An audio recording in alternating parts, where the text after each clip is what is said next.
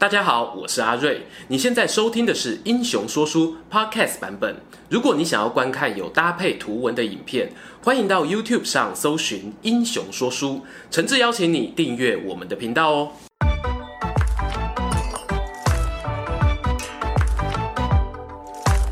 滚滚长江东逝水，《三国演义》重开机。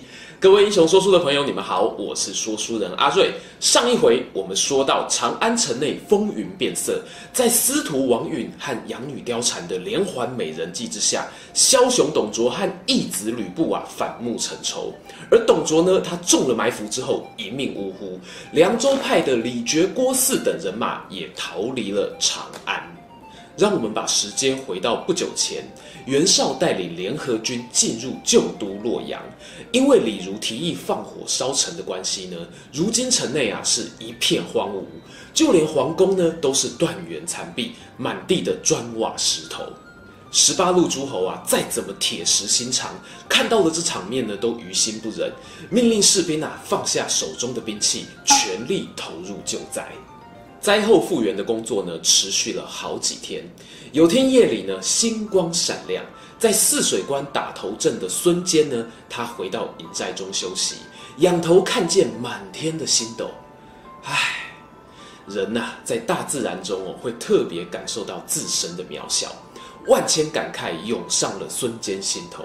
自己作为大汉臣子，在国家动荡之际。真的有办法可以用一支军队的力量扭转时代行走的方向吗？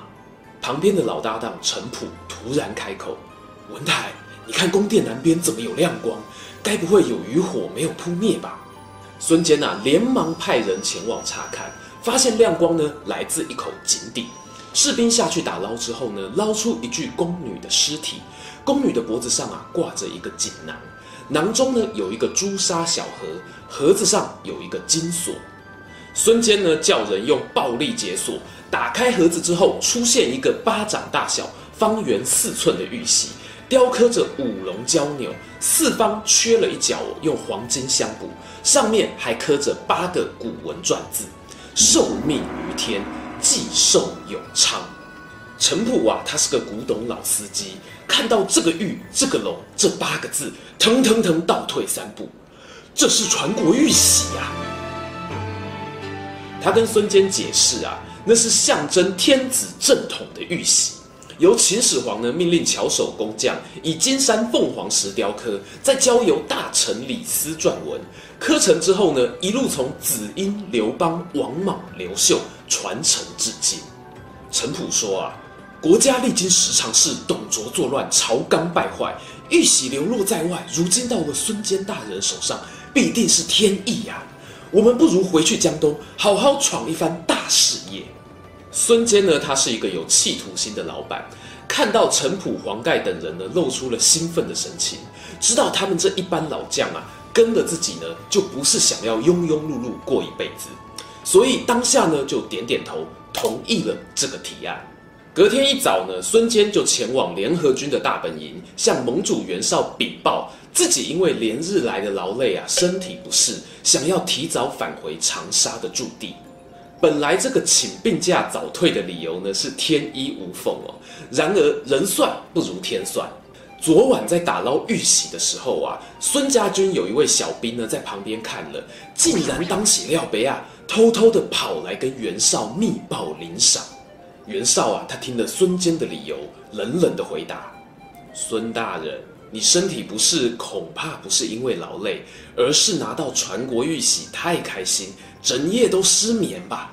孙坚呢，他不知道消息是怎么走漏的，这时候呢，只能够死撑到底，指天画地的发誓，说自己要是藏匿玉玺啊，日后就遭万箭穿心而死。其他旁边的诸侯呢，不明其中缘由哦，也纷纷上来帮腔。袁绍啊，命令手下从后方带出一个人，问道：“孙坚大人，你昨晚从水井打捞玉玺的时候，这个人在不在场？”孙坚一看啊，啊呵啊，晚来是起尿气嘎不得，拔出古錠刀就要上前斩了这个没义气的小兵啊！袁绍身后的十几名将领呢，也拔出兵器，双方对峙。程普、黄盖、韩当、祖茂四个人呢，眼看不妙，连忙上前摆出阵势，低声对孙坚说：“主公，好汉不吃眼前亏，我们走先。”孙坚呢，他知道多说无益呀、抱拳对营帐中的众人行个礼，头也不回的出帐上马，拔寨离开洛阳而去。袁绍啊，他没能够扣住孙坚呢，在众人面前觉得很没面子。暗地里呢，就派人送了封信给荆州刺史刘表，把玉玺的下落消息就这样传了出去。这个刘表呢，他留在驻地防守，没有参与讨董作战。他是汉室宗亲哦，所以换句话说，如果未来天下大势有变，他也是有那一分半分的继承权。对于传国玉玺嘛，自然是很看重的。刘表收到信后啊，立刻派手下蒯越、蔡瑁。带了一万兵马截击孙坚，孙坚一来心虚啊，二来呢，他没有想到哦，这个和自己算是邻居的荆州刘表，竟然胳膊往外弯，站在袁绍那一边。他经过一番苦战之后啊，才逃回长沙。孙刘两个人呢，也结下了梁子。而洛阳的联盟军那一边呢，到了这个地步啊，也只能宣告解散了。盟主袁绍呢，离开洛阳之后呢，来到河内这个地方屯兵。讲屯兵是好听啦，事实上就是袁绍他嫌原本自己渤海太守的领地太小，想要换一个大一点的房子住。河内附近呢，有个大房子，就是冀州的邺城，而冀州牧呢也是老朋友，就是有参与讨董作战的韩馥，他还牺牲了手下大将潘凤哦，可说是劳苦功高啊。袁绍屯兵在外，缺少粮草啊，就派谋臣冯骥去跟老朋友韩馥借一点粮食。冯骥接到命令之后哦，没有马上行动，他对袁绍谏言说：“大丈夫顶天立地呀，粮食要就自己种自己拿，低声下气跟别人用借的，太 low 了。”袁绍听了心中一动：“你的意思是，河北冀州啊，人多钱多土地大。”将军，你何不拿下来当根据地呀？可是韩馥是我的老朋友，我怎么好意思抢他的地盘呢？哎，什么用抢的？那多难听！请听小人献上一计。逢计逢计出好计。原来啊，他建议袁绍可以跟北平太守公孙瓒合作，请公孙瓒呢假装出兵攻击冀州。韩馥的个性懦弱，必然会请屯兵在附近的袁绍来救援。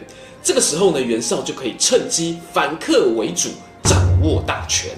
商议已定，袁绍呢派出密使和公孙瓒相约出兵，同时还答应他，如果自己顺利取得冀州的话，愿意分一半的地盘给他作为答谢。天上掉下来的食物啊，最美味。公孙瓒呢一口答应。点齐了他的白马骑兵队，往邺城而去。韩馥呢，他得知不久前的盟友公孙瓒竟然对自己兵戎相见，心中慌张啊。而他的部下呢，很多人早就被袁绍给收买，立刻上前你一言我一语：“韩大人，这公孙瓒很强啊，还有那个开外挂的刘关张三兄弟从旁边助攻，我们打不过的。”韩大人，听说之前的盟主袁绍现在正屯兵河内，手下又有颜良、文丑等大将，不如我们找他来帮忙吧。韩馥呢，原本就个性软弱，害怕打仗。听完建议之后呢，立刻派他的别驾关纯去请袁绍来帮忙。关纯的脑袋算清楚哦，心知这是引狼入室，表面上呢答应韩老板的命令，但暗地里呢跟同事耿武设下埋伏。打算半路呢送这个袁绍上西天，袁本初命不该绝啊！此刻呢，他的大将颜良、文丑随侍在侧，识破了刺客的计划，当场革毙关纯、耿武二人，大军就浩浩荡荡的开进了邺城，接收了冀州牧韩馥的人马。此情此景啊，不知道有没有让他想起当初的董卓入洛阳。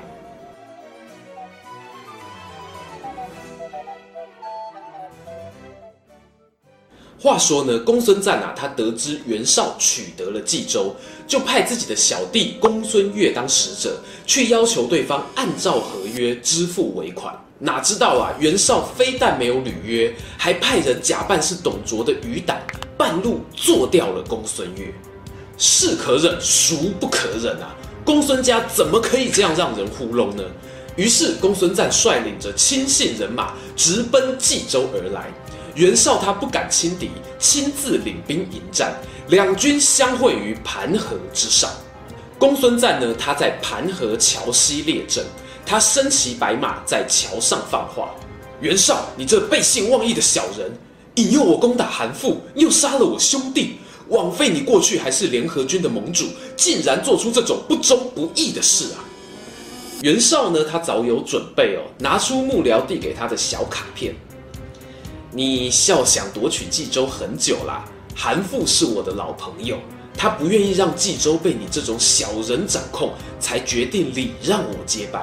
我是名正言顺啊，你才是狼子野心。当双方隔着桥心战喊话的时候呢，袁绍的大将文丑已经悄悄来到桥前，猛的一声大喝，跃马过盘河，挺枪直取公孙瓒的面门啊！公孙瓒回了几枪，发现招架不住，只好边打边退，退入自军阵中。文丑呢，紧追不舍，长枪好似毒蛇出洞，连败四名大将。公孙瓒啊，他逼不得已，只好又撤出阵地，往后方的山坡逃去啊。头盔落地，长发披肩，好不狼狈啊！只见文丑呢，他越追越近，大喊一声：“白马懦夫，还不投降！”捻枪刺向公孙瓒的后脑勺，砰的一声，这枪竟然刺在一面白银盾牌上。打横里窜出一位少年将军，左手举盾，右手舞动银枪，接过了文丑的招数。两人来回过了五六十招，难分胜负啊！公孙家的援军呢，从四面八方赶到，文丑只能无功而返。公孙瓒定下心神。看那救命的少年将军，身高八尺，浓眉深目，方面大脸，隐隐然有独当一面的大将之风啊！少年呢，将银盾斜背上肩，持枪对公孙瓒欠身行礼：“某乃常山真定人，姓赵，名云，字子龙。”两人一聊呢，知道这个赵云原本效力于袁绍。但是看到他吞并韩馥，缺少中军救国的大志，这才决定哦离营另外找工作。因此呢，和公孙瓒不期而遇。公孙瓒回到军营整顿兵马，见那个赵云是武艺高强，但是不知道领兵的本事如何，决定呢先派他在后军待命。次日清晨啊，袁绍呢他派出瞿义带着八百工兵队在盘河桥头腰斩。而颜良、文丑呢，则各带一千弓弩手为左右先锋，刚好形成了一个口袋阵型。公孙瓒重整旗鼓之后，令手下大将颜纲担任先锋，把精锐的白马部队呢也分成左右两路，自己坐镇中军应战。今日双方交手啊，高水准和低水准的控兵差异就显现出来了。上一回公孙瓒落败呢，还可以说是因为被文丑杀个措手不及。这一回啊，瞿义他故意演兵袭鼓，营造出中路放空的假象。颜纲呢，见猎心喜哦，带兵冲了进去。哪知道啊，盘河桥的桥面狭窄，不利骑兵冲杀。袁绍军的弓箭手一放箭呢，公孙瓒的军队啊就挤成一团，进退不得。瞿义拍马上前，将敌军先锋严纲一刀砍落马下。大将一倒呢，前军的指挥啊立刻陷入混乱。左右两侧的白马部队想要往中央靠拢救援，却受到文丑、颜良的牵制。公孙瓒大本营的大门啊，等于是完全敞开，向敌人说欢迎光临。瞿义呢，他看见象征主帅的大旗在不远处高高竖起。连忙双腿一夹，马儿直奔过去。此时呢，人在后军压阵的赵云啊，心中浮现了不祥的预感。他锐利的目光呢，牢牢盯住远方自家的帅旗，左晃晃，右晃晃，好像是在大海上载浮载沉的小帆船啊。猛然一阵狂风吹过，帅旗硬生生的倒下，失去了踪影。赵云啊，他心知事不宜迟，连忙提枪上马，带着数十名轻骑兵呢，从大后方出发，向前冲刺。